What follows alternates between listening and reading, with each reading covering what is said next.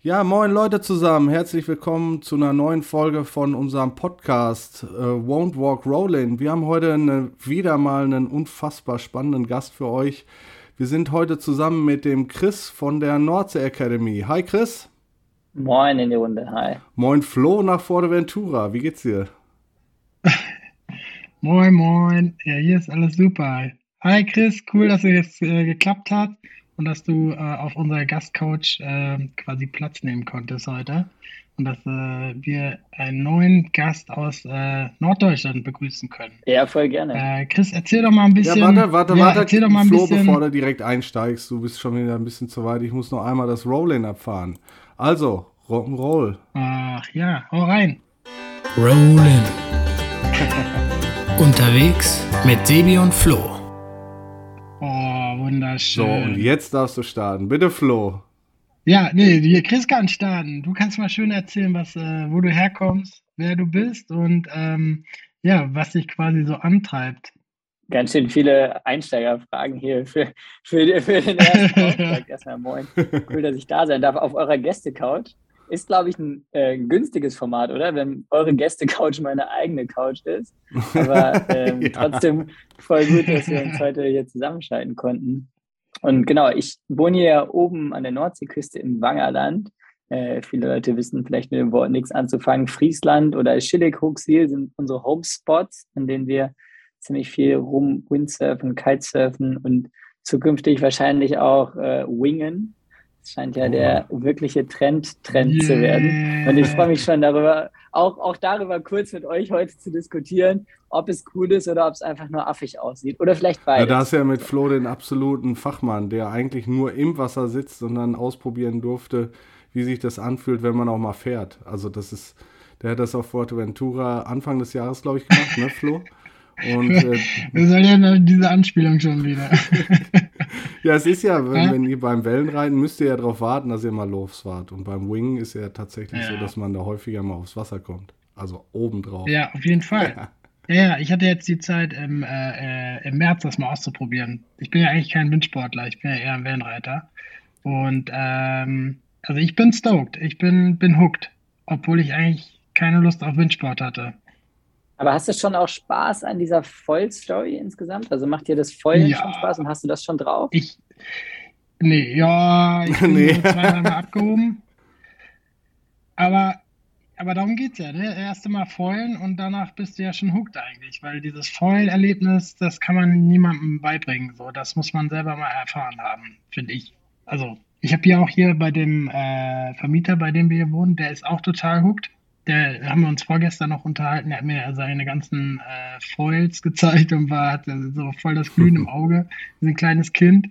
Ähm, irgendwie, der ist schon so Mitte 50, glaube ich. ich glaube ja, so wie ein kleiner Kind hoch, wie ein kleines Kind hoch. Und ähm, der wollte jetzt, äh, sein Next Step ist quasi das Pumpen äh, aus der Welle heraus, damit er halt wieder in die Welle rein kann.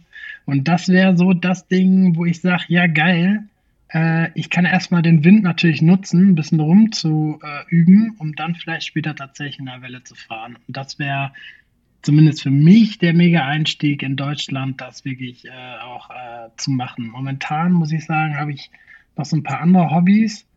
Neben Surfen ist dann auch Skaten und dann kam durch Covid noch ein bisschen Radfahren dazu. War tatsächlich der finanzielle Einstieg gerade noch ein großes Hindernis, weil man doch eine Stange Geld in die Hand nehmen muss, um da einzusteigen. Das war bis jetzt noch so ein bisschen der Bämmer. Aber ich glaube, ich werde es jetzt hier auf jeden Fall nochmal ausprobieren und würde dann sagen, wenn mich das dann wieder so gekickt hat wie beim letzten Mal, dann werde ich doch auch. Und dann werde ich auch bei euch. Ich finde auch, das ist das Einzige, was einen beim Feulen irgendwie ausbremsen kann oder was schade ist, dass es manche wahrscheinlich ausbremst, dass der Einstiegspreis, egal ob jetzt ja. Windfoilen, Wingfoilen, beim Kitefoilen ist genauso, muss schon erstmal irgendwie ja. ein bisschen was natürlich auf den Tisch legen, aber dafür hast du am Ende auch 30, 40 Prozent mehr Surftage, weil du halt einfach seltener am Strand stehst und zu denen gehörst, die hm. entscheiden, mhm. ah nee, für, für mich heute ja, nicht. Genau. Ich habe es ja. bei mir dieses Jahr gemerkt, ich habe selber nur noch einen 8er und einen 10er Schirm, also ich komme, darf ich zugeben, aus der Kite-Welt oder ganz früher mal Windsurfen und finde ich bis heute auch cool, aber seit ich Kitesurfen kann, habe ich einfach insgesamt, glaube ich, mehr gute Surftage. Und trotzdem gab es natürlich jede Menge Tage, an denen man am Strand stand, gedacht hat, hm, so zum selber, zum selber knallen macht es einfach heute nicht so viel Spaß. Und da kam vor ein paar Jahren diese Foil-Welt echt super gelegen. Und mhm. ich würde sagen, dieses und letztes Jahr hat es bei uns auch teamintern richtig durchgeschlagen. Und jeder hat ein Foil. Mich hat es mega genervt. Überall liegen diese Bretter rum, aber nicht bodenplan, sondern irgendwie ja. überall liegen dann noch diese riesen Masten dran, Flügel dran. Es nimmt unendlich viel Platz weg. Das Ganze, was am Kiten so cool ist, verfällt dadurch eigentlich, aber dafür kannst du immer aufs Wasser. Aber ähm, also du hast es ja gerade schon mal angesprochen, da sind wir ja schon richtig tief drin. Ähm, erzähl doch mal kurz, beziehungsweise ähm, ja, deine Story. Also du hast gesagt, Windsurfen, Kiten, Wingen. Wo ist die Schule? Wo ist der, also wie ist das Ganze vonstatten gegangen und, und wie er das gestartet hat? Ja, bisher klang es tatsächlich so, als würde ich richtig viel selber surfen und als ob ich so ein, Leben hätte wie Flo, ne? Aber so, so ist nicht. Ja, hat er ja auch. Das will also er, nie, das will er nie zugeben, aber er hat das absolute Luxusleben. Also bei mir ist tatsächlich so, ich habe irgendwie in meiner Kindheit, in meiner Jugend äh, mit meinen Eltern jeden Urlaub irgendwo gemacht. Häufig echt so Campingtrips. Eigentlich meine Familie sind schon Outdoor-Sportler, aber eher Kanusport. Und ähm, wir waren aber schon auch oft an coolen Ozeanen irgendwo auf diesem Planeten. Und dann war ich einmal in meiner Kindheit in Bayern im Urlaub. Da war ich gerade alt genug, Windsurfen zu lernen. Und dann habe ich am ich verwechsel es häufig. Ich glaube, es war der Waginger See, an dem ich Windsurfen gesehen, äh, gelernt habe.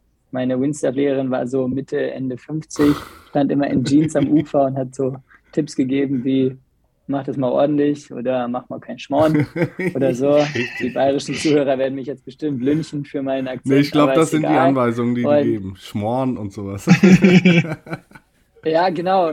Und äh, tatsächlich, also für den Waginger See hat das wahrscheinlich gereicht, um da ordentlich surfen, da ordentlich surfen zu lernen. Aber wie man so ist als kleiner Bub, ich sag jetzt extra Bub, äh, dann ein Jahr später irgendwie, ich glaube in Schweden am Kattegat, was wahrscheinlich schon ein ernstzunehmendes Windsurf-Revier ist, habe ich mir mit meinem Surfschein ein Material geliehen, habe mich aufs Brett gestellt, den Mast gegen den Kopf bekommen und dann war die Party auch erstmal wieder vorbei. und dann habe ich gecheckt, ich muss nochmal ordentlich oh Windsurfen lernen habe nochmal an der Nordsee einen ordentlichen Windsurfkurs gemacht. Und dann war ich im Sommerurlaub ähm, hier in Huxil und äh, als 13-Jähriger, würde ich sagen, meinen heutigen Geschäftspartner kennengelernt. Keine Angst, keine Love Story.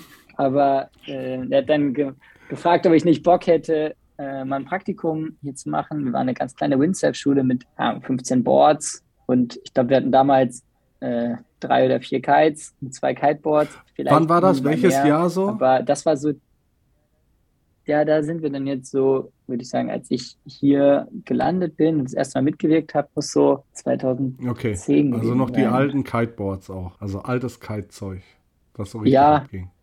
Ja, also so, wo man noch, also du hast ja so Querstreben, Struts sagen ja. wir dazu am Kite und du musstest wirklich alles ja. einzeln aufpumpen und man konnte auch echt noch viel ja. verbocken. So, früher war es echt so, du musstest viel tun, damit der Schirm am Himmel bleibt. Heute, wenn ich manchmal Kiter sehe, denke ich, krass, muss echt viel tun, dass der Schirm ja. vom Himmel fällt.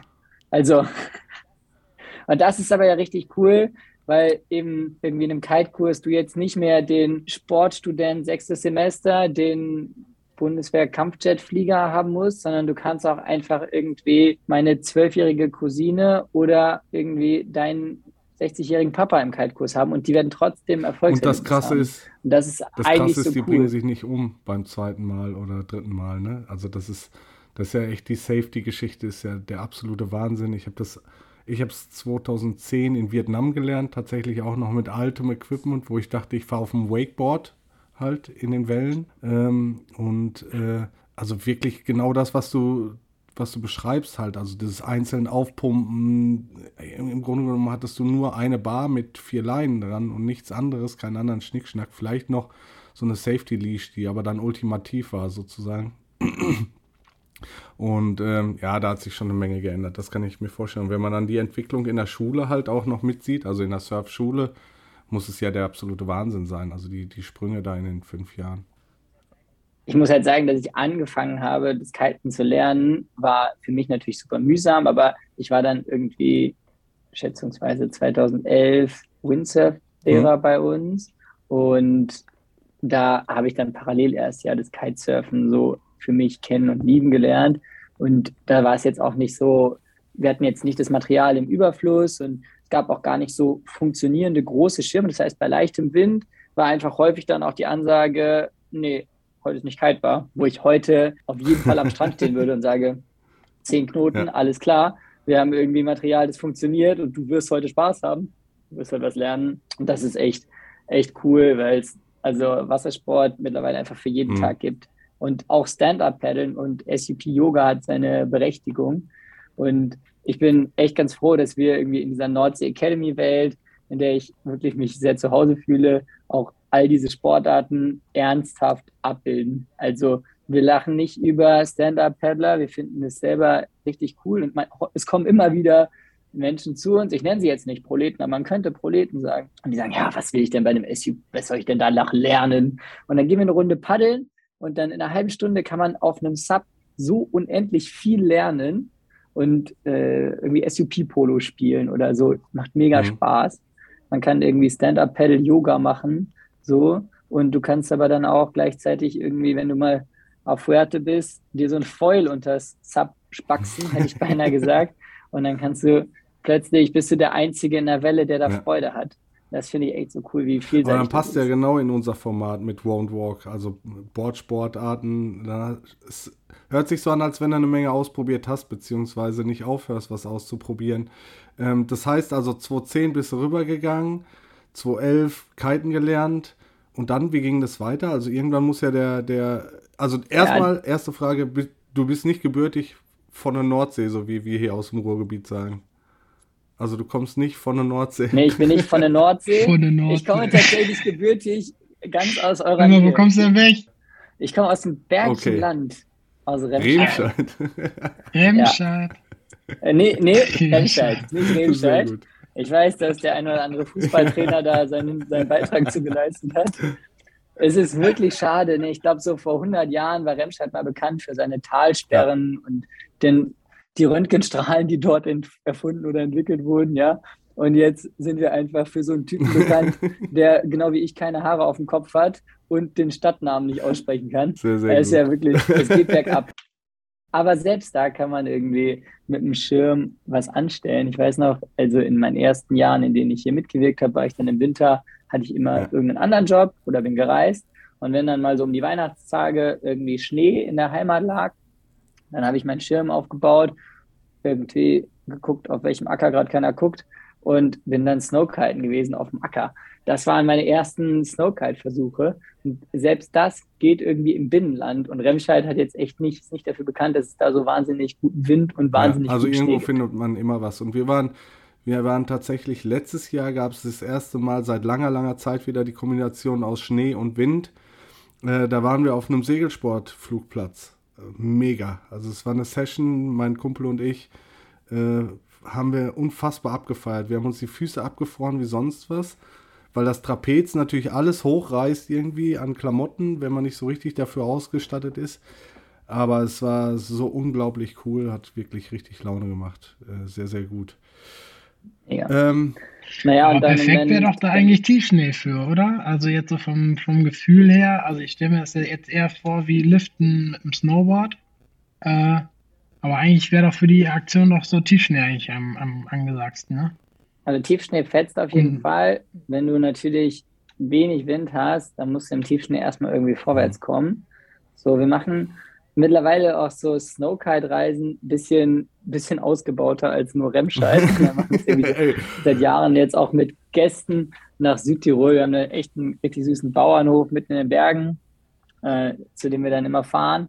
Dann packen wir uns in NRW, gerne übrigens auch in Essen, mhm. was ja irgendwie bei euch um die Ecke ist, ist um Ecke. wie ihr sagen würdet. ähm, genau, packen wir uns einen Satz Studenten ein, ne, fahren mit denen in unserem Bus kurz nach Südtirol. Und dann machen wir da vier Tage Snowkite-Schulung. Und jetzt kommt ja, der See, der Reschensee friert einfach 20 Zentimeter dick zu. Okay. Ja, und dann hast du auf dem Eis, wenn es gut läuft, auch noch Schnee und manchmal sogar Tiefschnee.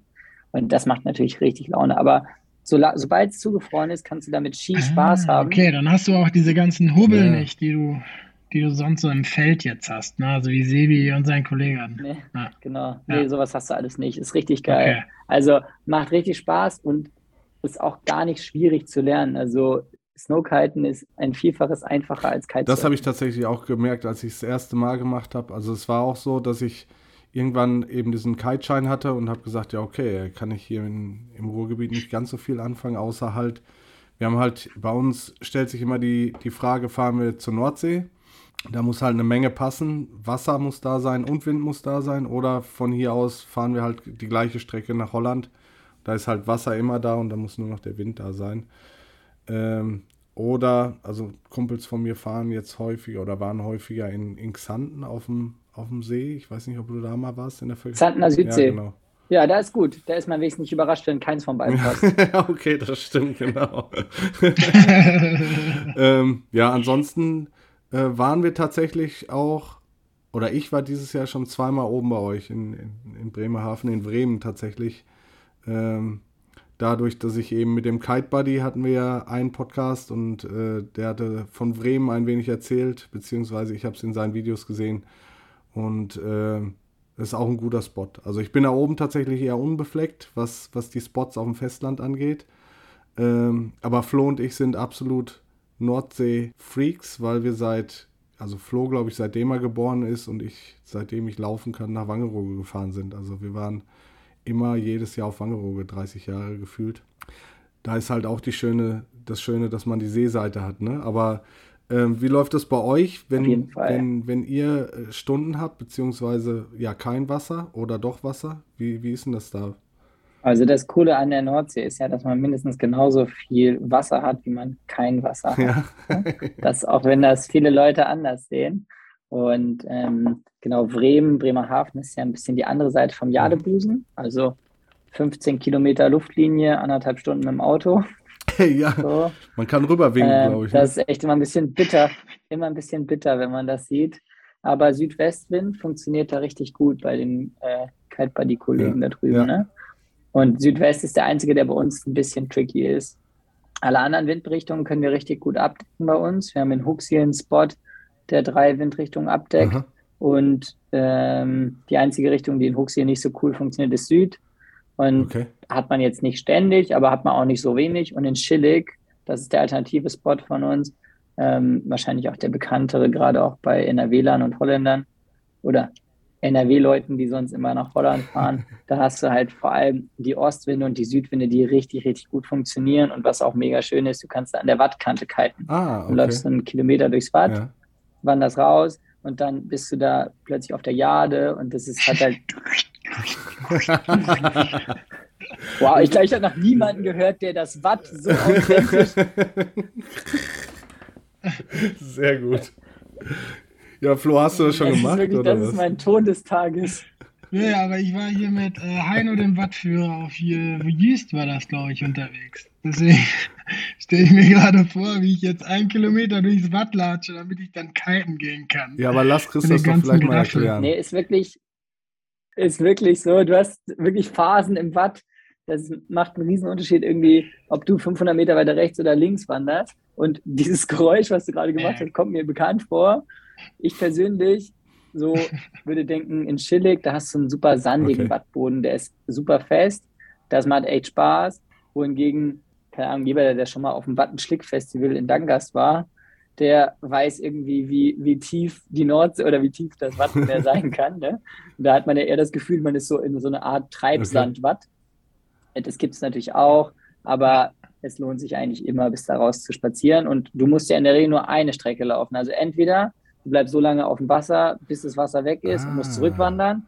Oder viel besser, du sagst, okay, ich gehe einfach schon mal raus schön da, hat ein bisschen eine gute Session und wir dürfen da tatsächlich auch mit Schülern arbeiten. Ist richtig schön da draußen. Da hast auch keine Touristen und dementsprechend keine Badegäste, die du mhm. im Sommer gefährdest. Und dann kommst du mit dem auflaufenden Wasser zurück und dann machst du nämlich nicht mehr. Sehr gut. Ja, und wie, lang, wie lange läufst du da so für einen Kilometer? Also ja, halbes Stündchen, Viertelstündchen? Ich habe jetzt mal einen Kilometer. Nein, nein. Also ist ja, jetzt nicht so beschwerlich oder so. Also, dass du wirklich bis an die Wattkante, also ne, du gehst ja selten wirklich den ganzen, ja. ganzen Weg. Und dann würde ich sagen, mit Schirm am Bauch läufst du maximal zwölf ah, okay. Minuten.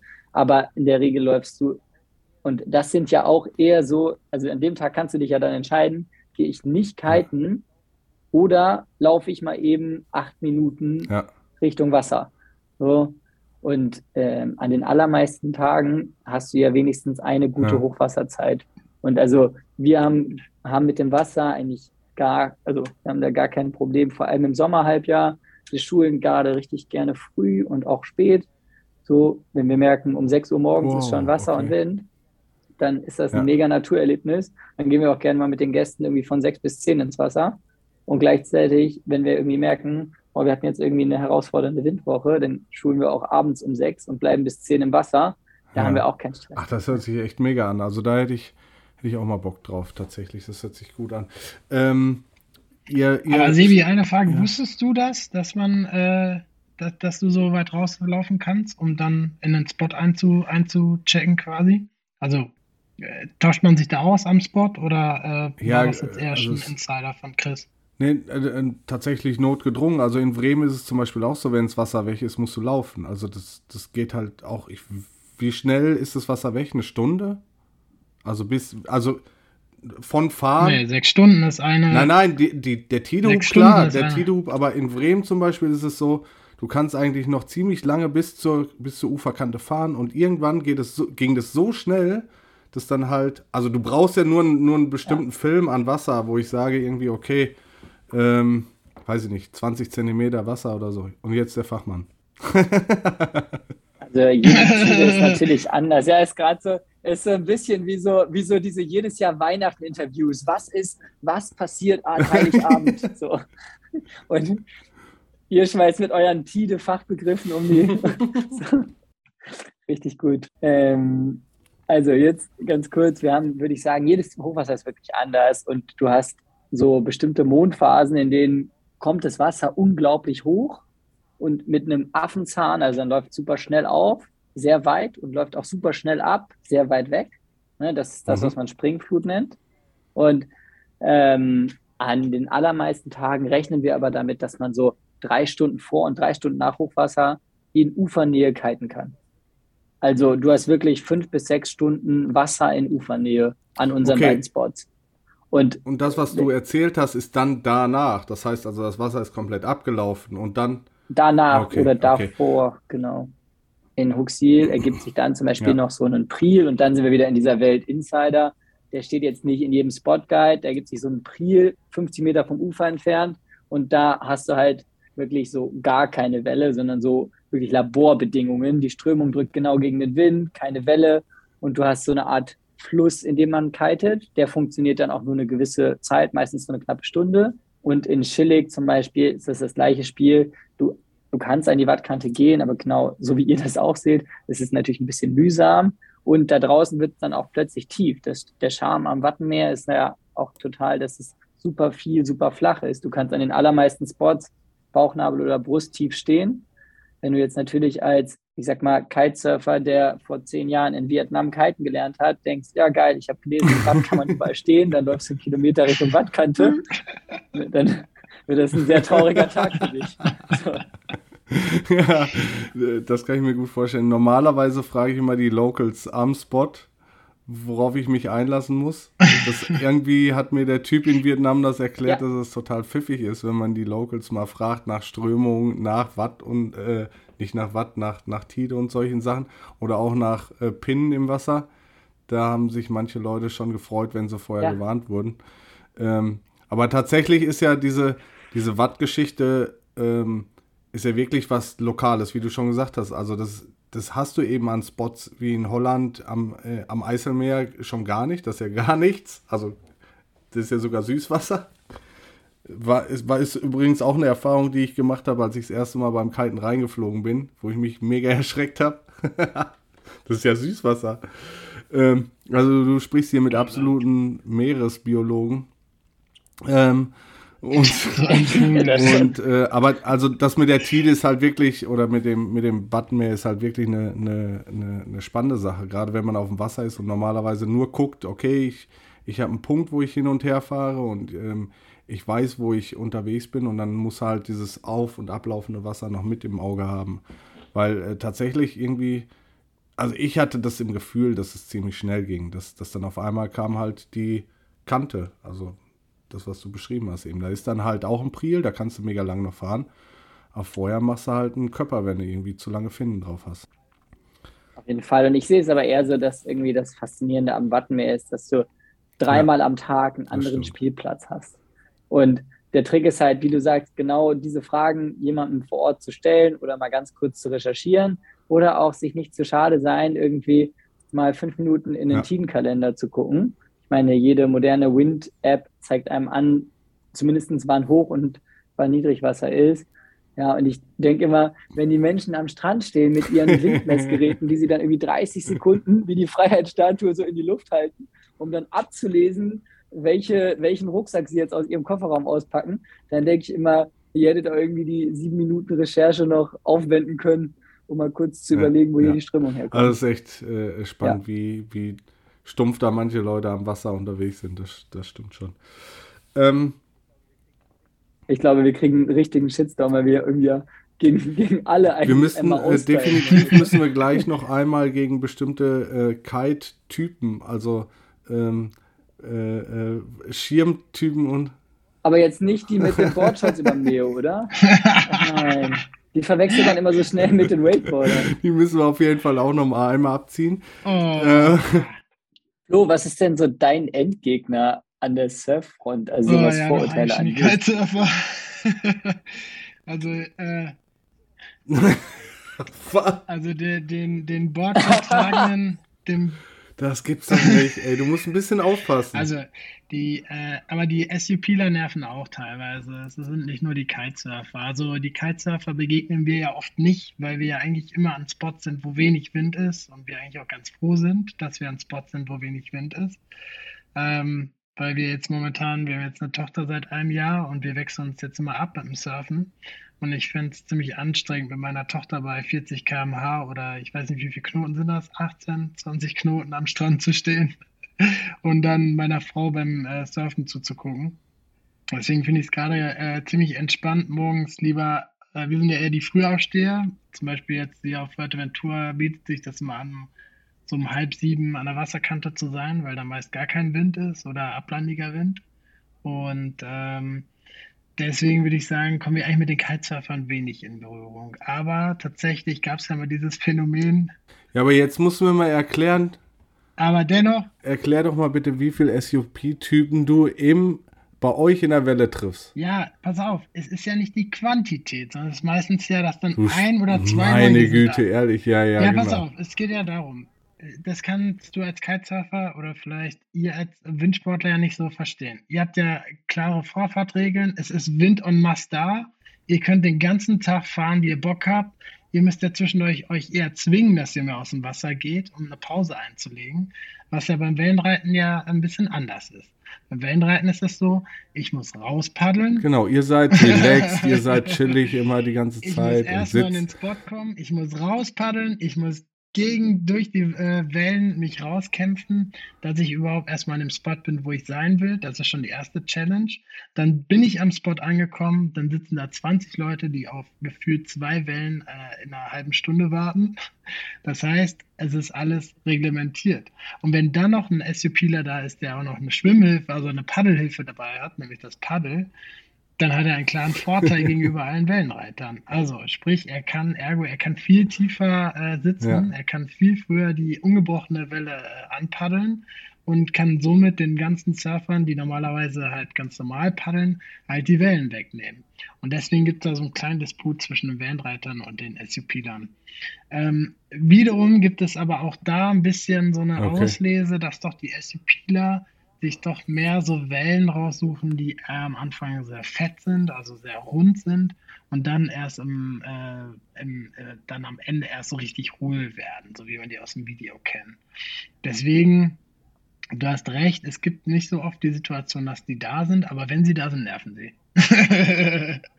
und bei den Kitesurfern ist es einfach so, dass ich nicht weiß, äh, wie die sich verhalten. Das sind, ist wie Scooter-Kids im Skatepark.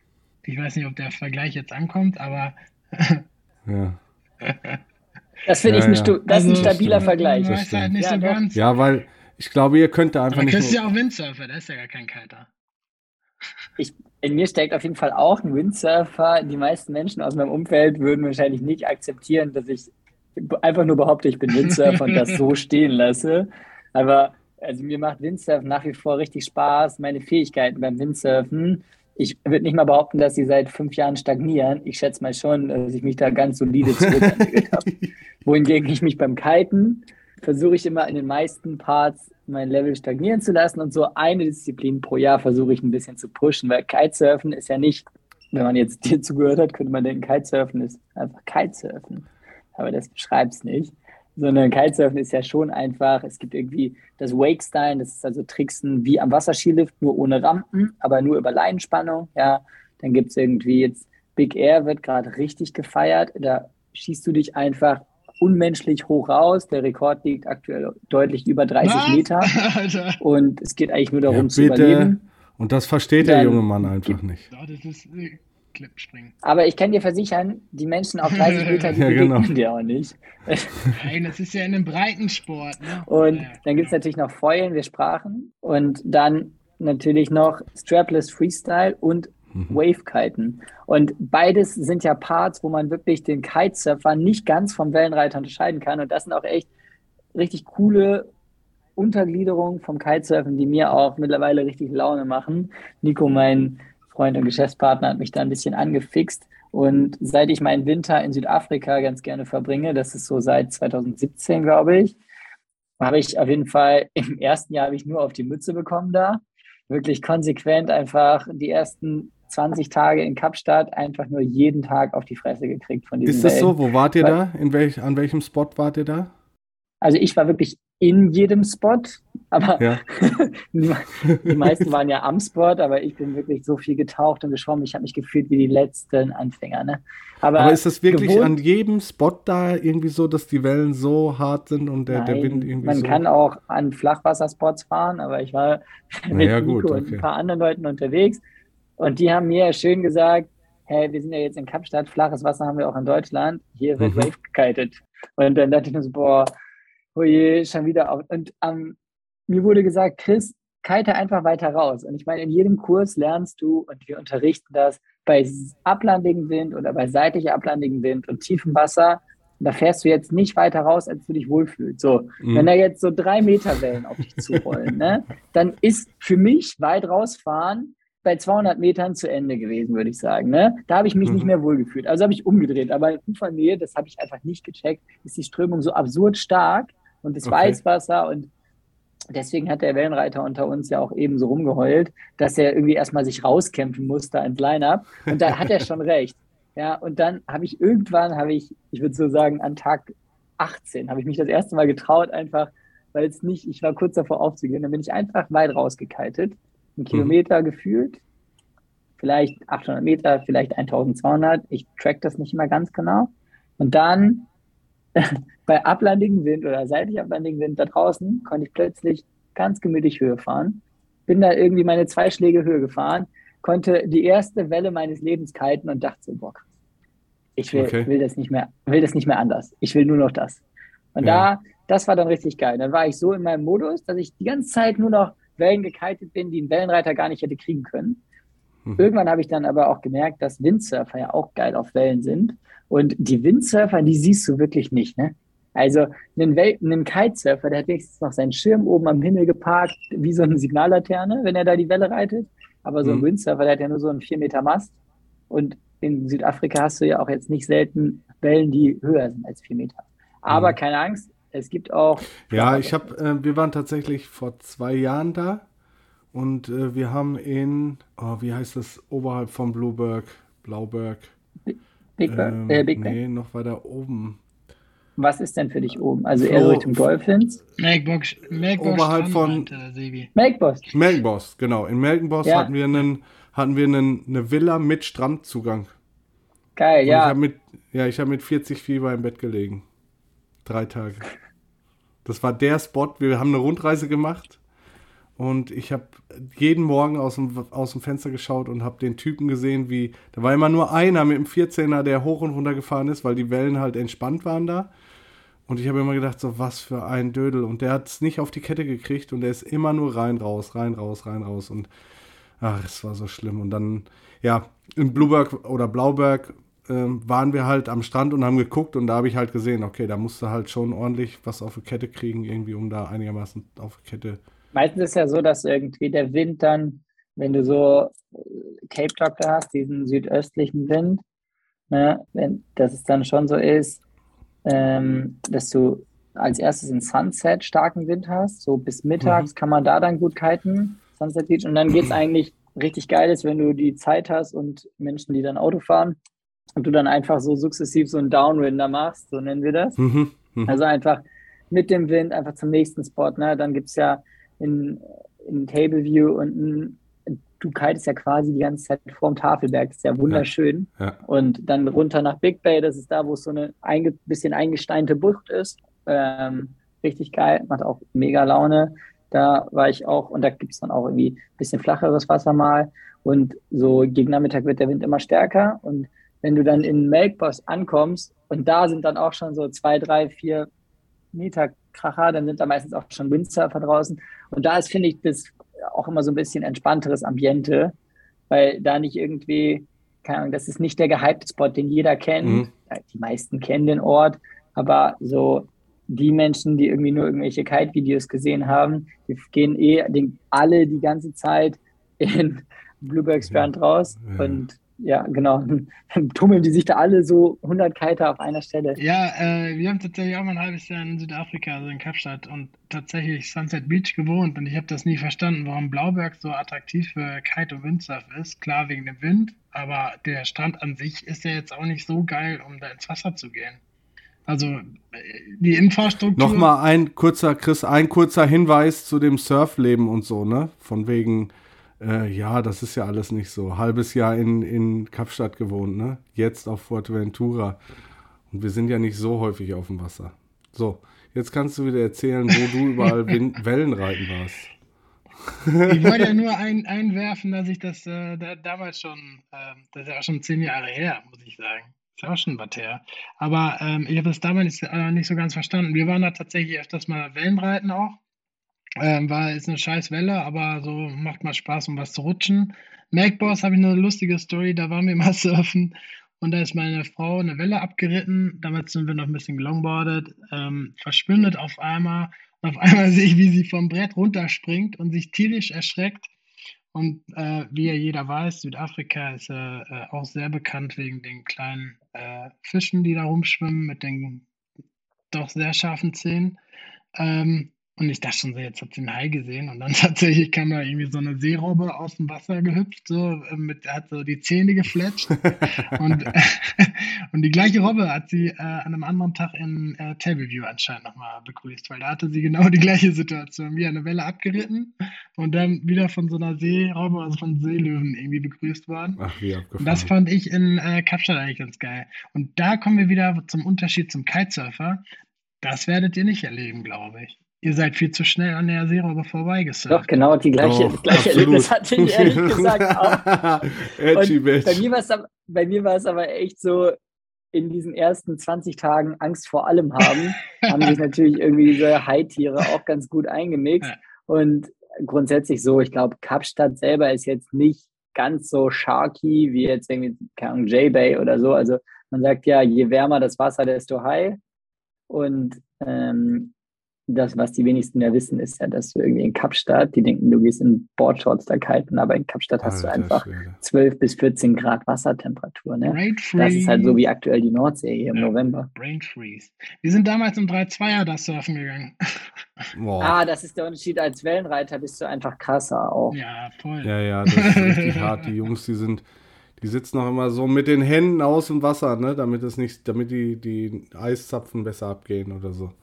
Und Unfassbar. auf jeden Fall hatte ich auch diese Robbenaktion. Und äh, du denkst ja, jedes Tier, was da rumschwimmt und die Robben, wenn die chillen, dann ne, nehmen die ja immer so eine Flosse, nehmen die ja aus dem Wasser, dass die so schön in der Sonne gebraten Okay. wird. Und dadurch ist wirklich jedes Tier, was eine Flosse draußen hat, ist für dich auf jeden Fall, wenn du vorbeifährst, Ja, ein Hai. Und du denkst dann so, wow, wow, wow, guckst nicht richtig hin. Und dann erwischt dich die Welle, du liegst im Wasser mit diesem Und äh, dann bewegt sich das Tier und du denkst so, Alter, schon wieder verarscht worden. Aber dann denkst du auch, Mega. okay, wovon ernähren sich denn Haie? Ja, auch von Ja. Robben. Ja. Also, Dann weiß nicht, ob sich das dann musst du noch einmal auf Wiedersehen sagen zu dem, zu dem netten Kollegen und äh, muss ihn vorschicken. Haben wir Ähm, lass uns mal zurück vom, zum, vom, vom Tafelberg äh, nach Harlesiel. Good point. Ihr habt ja auf Wangerooge quasi eure Kindheit verbracht, habe ich eben ge äh, Ja. gelernt. Ja. Und du wolltest wahrscheinlich Huxil sagen, hast aber Hardesee gesagt. Und das ist ganz spannend, weil neben dem ganzen Wassersportgedöns und den Snowkart-Reisen nach Südtirol machen wir ja auch ein bisschen Gastro. Also wir haben noch Mhm. irgendwie zwei Strandbars, einen in Huxil, einen in Harlesiel. Wir haben irgendwie ein Restaurant in Huxil direkt am Strand, was wir zur Event-Location umgebaut haben, wo man auch heiraten kann. Jetzt ist bei euch beiden schon zu spät, aber äh, wir machen auch Zweitheirat. Und äh, dann waren wir in, ach so, genau, in Hardesee. Da haben wir In eine Hardesee, ja. relativ große Strandbar. Und Okay. uns war schon klar, dass es auch wassersportlich in Harle echt spannend ist. Jetzt ist es, im Wattenmeer gab es immer so das Thema Kiteverbote und Naturschutz, Mhm. was, und da werdet ihr mir wahrscheinlich zustimmen, aber wir empfinden uns, wir als Natursportler empfinden uns als Naturschützer. Und da, mir ist klar, dass das nicht jeder genauso sieht und das ist auch in Ordnung. Trotzdem taten diese Kite-Verbote ganz punktuell echt weh und haben manchmal dafür gesorgt, dass Spots unnötig voll waren, obwohl es einen alternativen Spot gab, der jetzt auch nicht mitten in der Brutzone lag. Mhm. Und tatsächlich sieht es jetzt so aus, dass äh, noch der aktuelle Verkehrsminister das neue Gesetz idealerweise unterschreibt. Und dann war es das vorerst im Wattenmeer mit so extremen Fahrverboten. Und Okay. Harlesiel gehört auf jeden Fall zu den Gewinnern, wenn ich das sagen darf. Abgesehen davon, dass sich Harlesee gerade eh ganz cool entwickelt, genauso wie das Wallerland. Also die gesamte Nordseeküste hat einen richtigen Push bekommen nach Covid. Ne? Kann ich mir vorstellen, Und ja. äh, da kann man natürlich auch richtig toll Kitesurfen. Bestimmt nicht in so großen Kursgrößen, wie wir das in Hooks hier machen können oder in Schillig, ne, wo wir auch Kitecamps machen können mit 20 Gästen und abends am Mhm. Strand grillen. Aber auch in Hardesiel werden wir im nächsten Jahr Wassersportschulung Mega wieder cool. anbieten. Und das, ich habe das noch nicht in der Oha. Öffentlichkeit gesagt, aber ähm, ja, jetzt kann ich es nicht mehr zurückziehen. Sehr gut. Ähm, ich habe ganz bewusst Harlesier gesagt, weil wir es eben kennen. Also wir kennen den Anleger so ein bisschen und wenn du da 30 Jahre lang immer jeden Morgen längs gefahren bist und mit der Fähre rüber, kennt man sich das auch so, würde ich behaupten, so ein bisschen aus. Ähm, aber tatsächlich hast du gerade einen, einen interessanten Punkt gesagt, weil wir waren dieses Jahr sogar auch in Hochsiel und wir haben eure Pavillons am Strand. Flo hat es gerade gesagt, irgendwie, er hat es wahrgenommen. Ich habe es nicht so richtig wahrgenommen. Ja, wir hatten uns tatsächlich, Schwager und ich haben uns die Frage gestellt, was machen denn überhaupt diese komischen Kugeln da am Strand? Und jetzt äh, habe ich gesehen, dass das äh, irgendwie ein Zusammenhang mit der Nordsee Academy ist. Ähm, also ist Also ja du musst vielleicht Strand. nur mal kurz erklären, weswegen wir da waren. Also wir, wir haben Also wir ein waren- wir Männerwochenende. Wir, wir haben Sebis Geburtstag, drei, ähm, welchen haben wir denn? Wir haben, glaube ich, drei Geburtstage Ja, gefeiert, ne? 40, 40, 41 und dreimal 42 haben 40 wir. gefühlt ja, irgendwie so. Genau, wir hatten Sebi zum 40. Geburtstag ein Männerwochenende geschenkt in alter Manier und äh, weil wir ja wissen, wie sehr äh, Sebi kitet und das äh, Kiten liebt, haben wir natürlich einen Spot rausgesucht, wo er auch kiten gehen kann. Äh, das war auch alles total cool, es war nur leider kein Wind und zu viel Bier.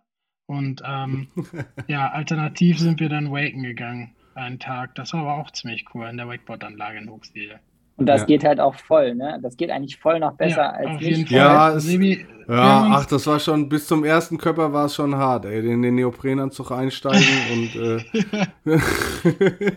Nee, aber der Alkohol, Dann das Das Bäuerchen. Alkohol hat uns auf jeden Fall über die Kicker drüber geholfen. Also das muss ich sagen. Ich bin vorher noch nie Kicker gefahren beim Waken. Man kann sich da ja auch äh, bei den Leihbrettern ohne äh, Finn noch ausleihen. Bin ich vorher nie gefahren. Und haben uns dann die ersten Kicker angewagt. Das war echt cool. Also der Alkohol hat geholfen. Aber dann zum Ich bin auch großer Fan von den Skiterrassen und Ja, was sagst du? Ja, ich bin auch großer Fan Also, und ich glaube, ja. das ist auch eine der Mega-Stärken vom Wangerland als Wassersportstandort. Ja. Abgesehen davon, dass wir eben einen Spot für jede Windrichtung haben, können, gehen wir halt standardmäßig jede Woche mit unseren Gästen an einem Tag auch für die Bordstartschulung, zum Beispiel einfach über den Deich cool. an den Lift. Ne? Das ist ja für uns drei Minuten zu Fuß aus mhm. Huxil. Ja. Und dann machen wir immer so eine Bordstartschulung vorher bei uns. Und dann mieten wir immer den Lift für zwei Stündchen und gehen mit den Gästen von uns an den Lift, fahren den ein bisschen runter, so dass unsere Gäste da entspannt ihre Bordstarts mhm. üben können. Deswegen. Das musst du leider einmal kurz erklären, was bedeutet Bordstart? Bordstart bedeutet für all die Menschen, die jetzt einen Kitesurf-Kurs zum Beispiel ja. machen, die lernen am ersten Tag ist so das Ziel, ins Wasser zu kommen mit dem Schirm. Und am zweiten Tag ist schon das Ziel, ans Brett zu kommen. Das heißt, du bist mit diesem Vierliner-Kite, den du kontrollierst, im Wasser und versuchst dir das Brett an den Fuß zu stecken. Und sobald du das Brett am Fuß hast, möchtest du ja aus dem Brett am Fuß ein Brett unterm. Fuß machen. Also losfahren. Aber das Brett hat nicht so viel Auftrieb, dass du einfach drauf mhm. stehen kannst, wie bei einem Windsurfbrett, sondern das Brett ist ja so klein wie ein mhm. Wakeboard. Und nur durch diesen Moment des Kite-Einlenkens, aktives Aufstehen, so, dass dieser, das ist der komplexeste Moment im Kitesurfen, weil du bist in der Lage, gar nicht, noch gar nicht zu kiten. Also du, du hast noch viel zu wenig Schirmerfahrung und du kannst noch nicht mit dem Brett umgehen, aber du musst dann diese ganz komplexe Bewegung machen. Und das ist natürlich super cool, wenn man das isoliert ja, am Lift kann ich mir gut kann. vorstellen. Also das ist ja tatsächlich irgendwie mit dem mit den mit der Gewichtsverlagerung, also das was man so vom Snowboarden kennt, irgendwie mit wo wo habe ich wie viel Druck auf dem Fuß äh, oder auf dem ja auf dem Fuß ja in letzter Instanz irgendwie ne ähm, und die Gewichtsverteilung generell kann ich mir gut vorstellen, dass man das beim Waken halt tatsächlich auch wirklich unter wie du gerade gesagt hast, mit dem Wasser, Laborbedingungen kann man es halt üben. Ne? Also du hast ja immer wieder die gleiche, den gleichen Zug, immer wieder den gleichen Bewegungsablauf, was ja beim Kiten tatsächlich immer anders ist, weil der Wind ist anders, vielleicht kommt eine Welle, vielleicht ist, sitzt du anders, vielleicht dreht sich der Schirm anders oder. Oder ein Wellenreiter, wenn es ja. Allerdings äh, fände ich das tatsächlich dramatisch, wenn irgendjemand mit einem Wellenreitbrett bei euch im Watt steht. Also das. der, der müsste schon extrem, extrem. Das kommt auch vor. Aber Flo, du wolltest gerade von eurem äh, äh, Bier und ja, Boys Ja, genau, also äh, genau, Wakeboard-Anlage war auch nochmal, aber noch eine Side-Fact war ja auch, dass da ja Salzwasser drin ist. Das ist ja auch mega geil. Die Erfahrung, die Sebi jetzt im Eisenmeer gemacht hat, andersrum, war da ja wiederum in der Wakeboard-Anlage wieder auch geil. Du bist reingefallen und hattest auf einmal Salzwasser im Mund. Äh, fand ich auch mega cool. Also ich finde die Das hatte ich nicht. Ich hatte äh, so viel Biergeschmack noch im Mund. Ich habe das nicht gemerkt. Du hattest so leicht säuerlichen Geschmack im Mund. Ich hatte das zum Beispiel nicht, ich weiß nicht, ich war da nie rein. naja, auf jeden Fall. Äh, nee, ich habe da echt auch schon so viel auf die Mütze Aber wir bekommen. haben mega ausgeholt also. jetzt. Du wolltest über die Kugeln am Strand erzählen, Flo. Beziehungsweise Chris fragen, was das ist. Wollen wir sie direkt Glamping Domes Ja, so genau. Das, das wollte ich jetzt ne? Das ist ja der äh, äh, Fachterminus bei, bei der Nordseeakademie, ist der äh, Glamping Dome. Und äh, was hat es damit auf sich? Kann ich da mit meiner Frau eine Nacht äh, verbringen oder am besten noch mit Kind oder wie viele Leute passen da rein und was ist da, was hat es damit auf sich? Oder ist das so gedacht für die Early Bird Leute, die sagen, Alter, morgen halb sechs ist ein mega geiler Sideshow, ich brauche das zum Kiten, äh, ich werde als erst auf dem Wasser sein. Dann kann ich direkt am Strand meinen Kite aufbauen und fertig und zack rein ins Wasser. Ich sage immer, Glamping Domes sind eine Art Hotelzimmer am Strand. Also sehr gerne darfst du da mit deiner Frau übernachten. Es ist wirklich, also lohnt sich auch, sich mal die Bilder anzugucken. Der ist wirklich einfach ganz super modern ausgestattet. Das ist ein über 30 Quadratmeter großer Dome, sagen wir dazu. Manche sagen Igloo oder so, ja, Space Kapsel, sagen auch manche. Und ähm, das Verrückte ist, es ist ein Geodet und diese Form, diese geodesine Form, hat den extremen Vorteil gegenüber allen anderen Glamping-Zelten, die wir jeweils äh, im Rennen hatten, dass er irgendwie 180 km/h Wind einfach okay. so wegsteckt. Und der ist von innen isoliert, ist verschlossen, du hast da drin WLAN, du hast Strom, du hast eine Heizung. Ist auch sehr wichtig du hast ähm, Wasser. Äh, ja, tatsächlich, weil wir haben ja Gäste, die da eine Woche bleiben und auch von dort zum Beispiel Homeoffice ah, okay, machen. Ja? Okay. Die haben dann da auch richtig gemütliche, gemütliche Sessel drin. Es ist nicht es ist nicht der perfekte äh, Workspace am Strand, so ist es nicht. Es ist schon eigentlich ein toller Ort zum Ausspannen. Und du kannst entweder, bisher haben wir den Zyklus immer Freitag mhm. bis Sonntag oder Sonntag bis Freitag, ah, okay. dich da einbuchen. aber es ist schon eher, also durchaus gehobenes Camping und du bist halt einfach direkt am Strand. Das ist schon ganz nice. Du hast so eine kleine Mini-Küche drin, also ein Kühlschrank ist drin, zum Frühstück machen reicht's, aber äh, du kannst nicht aktiv drin kochen. Also, also jetzt keine... so ein Männerwochenende wäre da wahrscheinlich schon eine Herausforderung. Da Wieso Kühlschrank ist drin? Ja, wir, also das, und wir haben ja eine Strandbar, ne? Also Versorgung also, steht. Okay. Okay. Ich habe das ehrlich ja, gesagt. Das super gut könnt, könnt ihr mir noch mal erklären, wo das genau da am Strand sein soll? Ich habe das nicht mehr auf dem Schirm. Ah, da oben. Alles klar. Ja. ja, alles klar, okay. Also wo das DLRG-Häuschen ähm, ist. Also es ist wirklich direkt genau, hinterm Deich. DLRG-Häuschen dann rechts, ah, weißt okay, du? Okay. Hinterm Deich. Jetzt habe ich es wieder auf dem Schirm. Okay, dann habe ich die auch gesehen, ja. Ich hoffe sehr, dass die Menschen, die hier zuhören, nicht versuchen, mit dieser Wegbeschreibung unseren Glamping Dome zu finden. Aber ich empfehle einfach sonst mal bei Google Maps ein kurzer Blick, das Nordsee Academy Beach House. Und dann sieht man direkt daneben, 50 Meter entfernt steht der ja. Glamping Dome.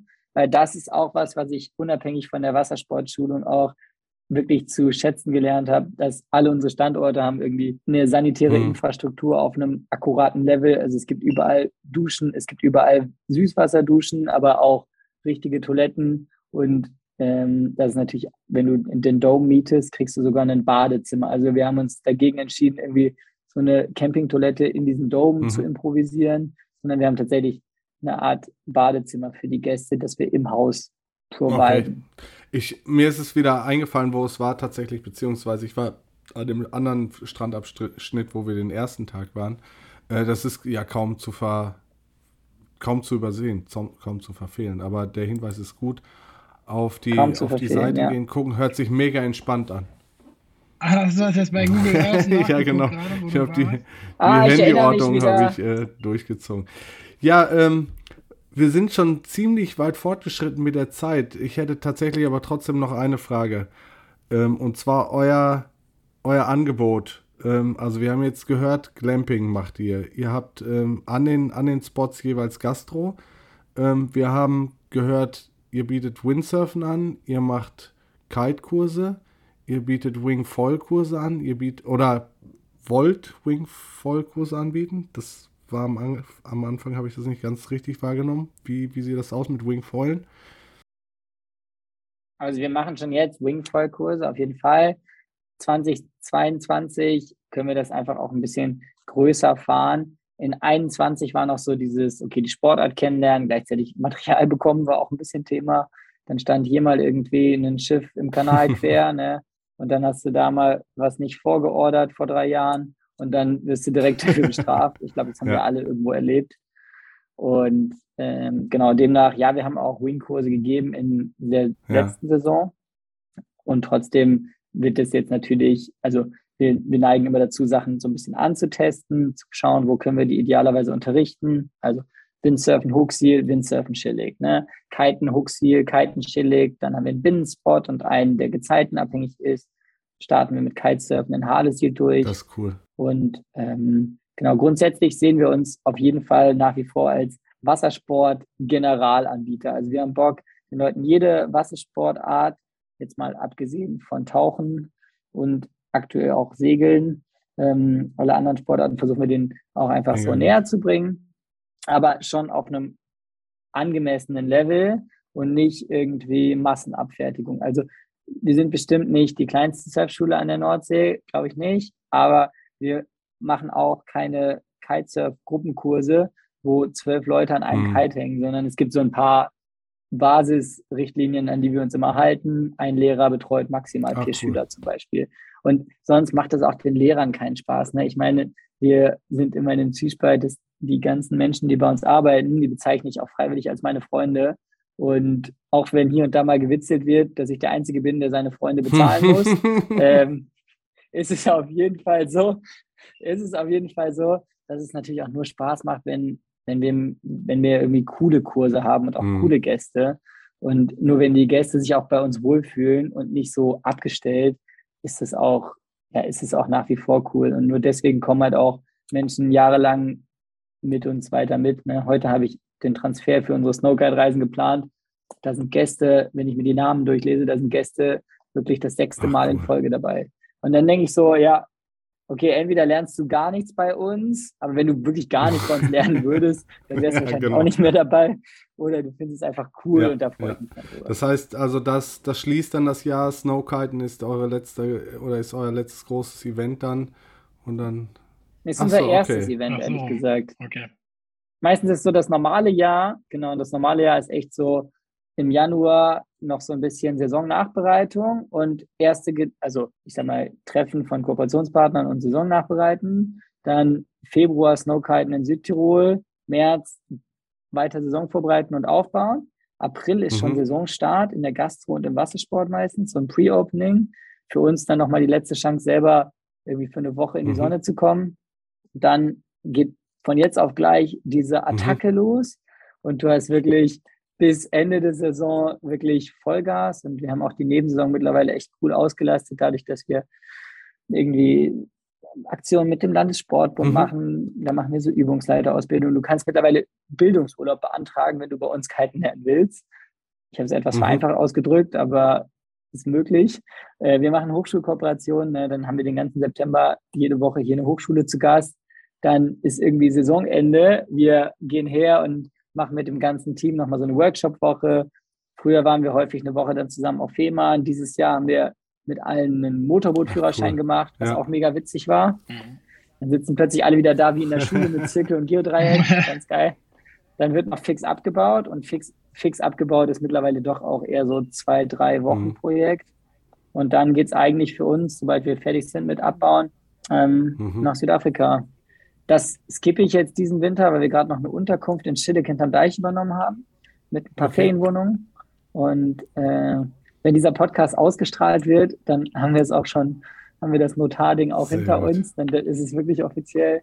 Aber es ist natürlich auch cool, dass wir jetzt endlich unseren Gästen neben dem Glamping Dome auch einfach Ferienwohnungen in Schillig hinterm Deich anbieten können. Und dann können die von hier einfach ganz gemütlich zu Fuß. Das hört sich richtig, also mega nach einem Konzept an, was, was halt rund ist auch, ne? Also das, das ähm, ja. dass du immer weiter, immer weiter denkst und, und ja, im Grunde genommen irgendwann das rundum sorglos Paket mit äh, Anreise wahrscheinlich noch anbieten kannst, irgendwie, dass du so äh, Flugdrohnen hast oder so, die per erneuerbare Energie die Gäste noch bis in eure Ferienwohnung nach Schillig abholen. Wind wäre da wahrscheinlich das naheliegendste Element, genau. aber das irgendwie per, per Drachenflieger. Sehr gut. Ja, wir sind tatsächlich ähm, durch. Wir haben noch eine Rubrik, Flo. Äh, möchtest du die anteasen? Du bist da so gut als, drin. Als ähm, aufmerksamer Podcast-Hörer wird dich das aber wahrscheinlich gar nicht äh, überraschen. Die letzte Frage, die wir unseren Podcast-Gästen immer stellen, ist äh, die folgendes. Wir haben eine Wanna-Watchlist auf unserer Webseite. Wir haben ja eine äh, Webseite auf wantwalk.de und an dieser Stelle auch schon mal nochmal gesagt, aber Sebi sagt es bestimmt auch gleich nochmal, haben wir auch unseren Instagram-Channel und ähm, posten auf diesem äh, immer die Wanna Watchlist das äh, Video, was du uns jetzt gleich verraten wirst, was für dich jetzt momentan das beste Video ist oder das, was du sagst, was vielleicht deine Windsurf, Kite oder SUP Yoga Karriere irgendwie geprägt hat. Also äh, vielleicht gibt es da irgendein Juwel. Also tatsächlich muss ich sagen, ich habe die Tage mal wieder im Auftrag äh, von einer Schülerin kurz nach Videos gestöbert, weil ich gesagt habe, hey, Surffilme gucken hilft auf jeden Fall auch und inspiriert ja auch mega. Und was mich damals super geflasht hat, war auf jeden Fall mhm. Hidden Lines. Fand ich damals schon geil. Hidden Lines, so Nick Jacobson, äh, Yuri Soon, der meiner also immer noch für mich so ein Vorbildathlet ist. Damals und als Kitesurfer, für mich der coolste Kitesurfer und, und heute als Triathlet, genau. Und da muss ich echt sagen, das ist echt, finde ich richtig cool. Und ähm, ja, aber ich wollte jetzt kein, keine Lobeshymne auf Yuri Soon halten, aber gehört zu den wenigen Wassersport- und Surfern, die ja, dann auch wirklich einfach nicht in diese Kifferschiene passen, sondern einfach ja. Athleten sind. Ja, und Kevin Langeray war natürlich auch dabei, der ist auch nicht zu vergessen. Aber äh, Hidden Lines und dann, äh, ja, dann sind die Jungs so in Nitro City, das ist äh, Panama.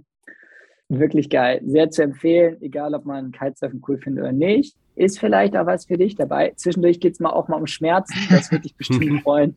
ja, ich gucke mir die, Als alter die, die, die, Surfsadist. die Kite Wave Sachen ziehe ich mir auf jeden Fall gern mal rein. So, aber diese ganze Big Air Nummer, die ist mir irgendwie, da, da, kann- das, das, das fehlt, da kann ich nichts mit anfangen so richtig. Also ich verstehe die Komplexität dahinter und auch den Adrenalin äh, äh, Schub, den man da wahrscheinlich bekommt, wenn man sich 20 Meter übers Wasser jagt, aber äh, ich finde das nicht so ästhetisch anzugucken, ehrlich gesagt. Deswegen finde ich das Wave-Kiten finde ich schon ziemlich, das finde ich schon ganz cool. Ich finde es auch beeindruckend, wie äh, die Leute Ja, sich durch die Tube jagen mit dem Kite.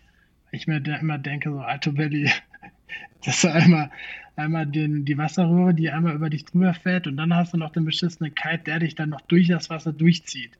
Weil meistens ziehen die sich ja raus aus den Tubes, ne? Also das ist ja, genau. Deswegen, äh, ich ziehe mir das auf jeden Fall mal rein. War schön mit euch, Jungs. Auch wenn wir sehr unstrukturiert, also für das, was wir vorhatten, haben wir es wirklich nicht geschafft, ein bisschen an unserer Struktur festzuhalten. Aber trotzdem gut, dass wir mal einen Moment geschnackt Nee, war haben. ne? tatsächlich ein, äh, ein sehr entspannter Schnackritz. Hat äh, sehr viel Spaß gemacht. Ich hoffe, du hattest auch ein bisschen Spaß und konntest ein wenig anbringen, was ihr tatsächlich auch ernsthaft in eurem Business äh, in, in der Nordsee Academy macht. Äh, war auf jeden Fall für mich was sehr aufschlussreich, was wir alles an, äh, an Watt-Info äh, hier mit rausgenommen haben. Und ähm, ich mache jetzt einfach mal das Outro an. Hörst du das? Hört ihr das? Warte. Jetzt hört ihr es gleich.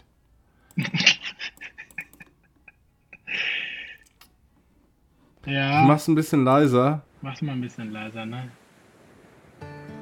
So, jetzt kommt nämlich die muckelige, die muckelige Stimmung auf vom Outro. Das ist die Lagerfeuerstimmung, oder? Ja, genau, das ist die das ist immer- Lagerfeuerstimmung. Unser entspanntes Outro, was Sebi da angemacht hat. Ich muss auch sagen, ich bin auch sehr angetan von der Nordsee Akademie.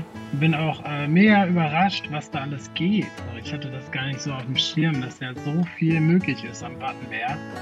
Und bin auch geflasht von äh, dem Tipp oder mit dem Hinweis, dass man ja auch mal ins Wattenmeer laufen kann, um dann kiten zu gehen.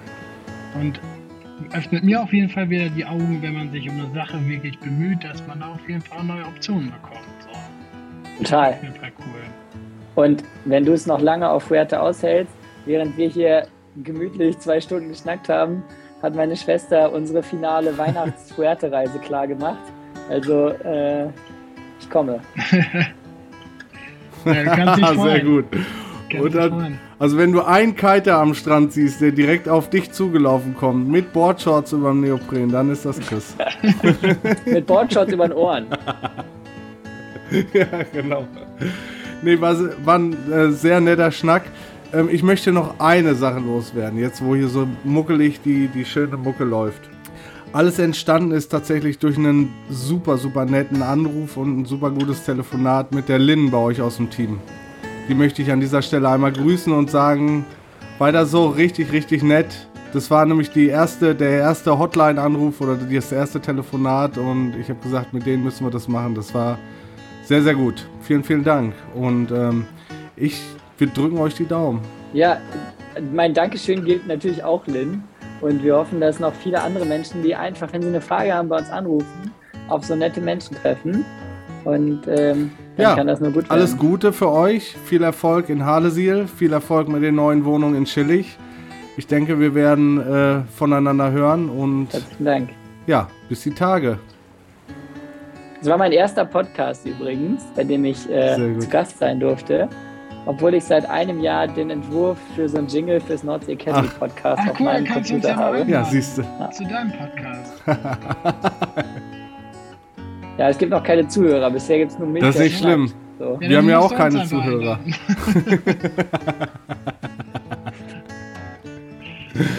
ja. Jo, Jungs, danke an dich. Bis denn.